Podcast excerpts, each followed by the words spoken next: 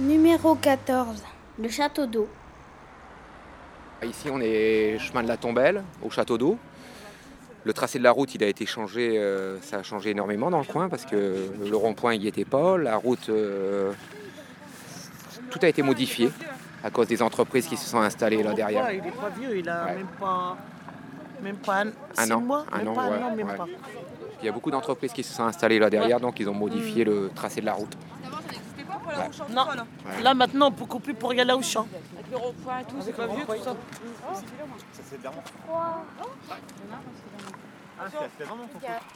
Tout en haut, là, sur le, au niveau du château d'eau, effectivement, s'est levé sur la crête euh, l'orphelinat et l'hospice Cordier.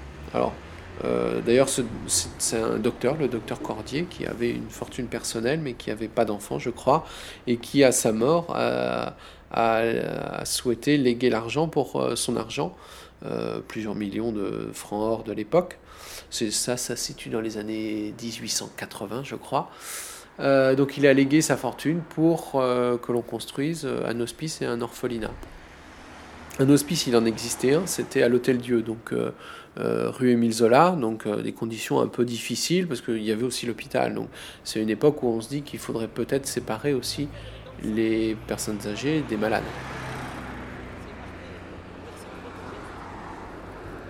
Euh, L'orphelinat existait, mais c'était un petit orphelinat du côté de la rue des Patriotes, hérité du Moyen Âge, une très très ancienne institution. Euh, voilà, donc il y avait une nécessité. On va construire un immense hospice. Alors on peine à imaginer à quoi ça ressemble aujourd'hui. On a quelques cartes postales qui le montrent.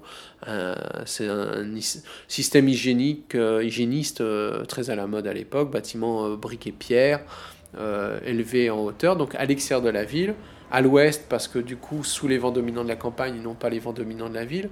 Donc en principe, sans les nuisances des fumées des usines, il faut imaginer Saint-Quentin avec des cinquan- euh, au moins une cinquantaine de chemins industriels qui crachent leur fumée de charbon à longueur de nuit et jour. Donc là, effectivement, on est sur les hauteurs au bon air, aussi bien pour l'hospice que pour l'or- l'orphelinat. Euh, donc un, un ensemble complexe et qui va être complètement détruit par euh, la Première Guerre mondiale, parce qu'on est euh, vraiment là sur la ligne de front. Et cette chaîne de bâtiments, et quand on voit les cartes postales, on a vraiment l'impression que c'était tout aligné sur la crête face à la ville. Donc je pense que c'est euh, une démonstration de, de, de l'évolution sociale et hygiénique euh, euh, de ces années-là. Donc euh, l'écart est, est- est avant tout hygiénique, à mon avis. C'est pas du tout un écart social.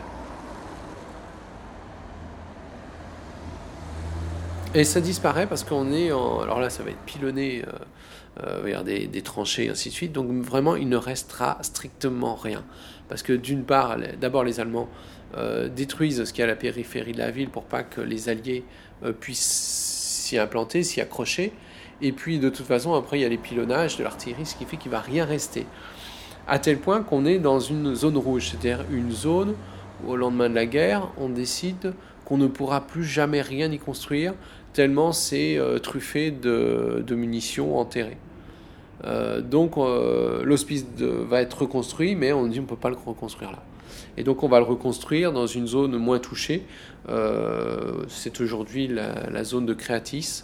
L'hospice Cordier va être installé à cet emplacement, donc entre, en contre, après l'hôpital, euh, où il y a le bois de la choc aujourd'hui dans la zone d'activité. Les bâtiments existent toujours, des bâtiments des années 20. Bien sûr, il n'y a plus d'hospice, mais euh, ça sert de pépinière d'entreprise. Il y a euh, les, studios de ma télé, enfin voilà, ça a été reconverti.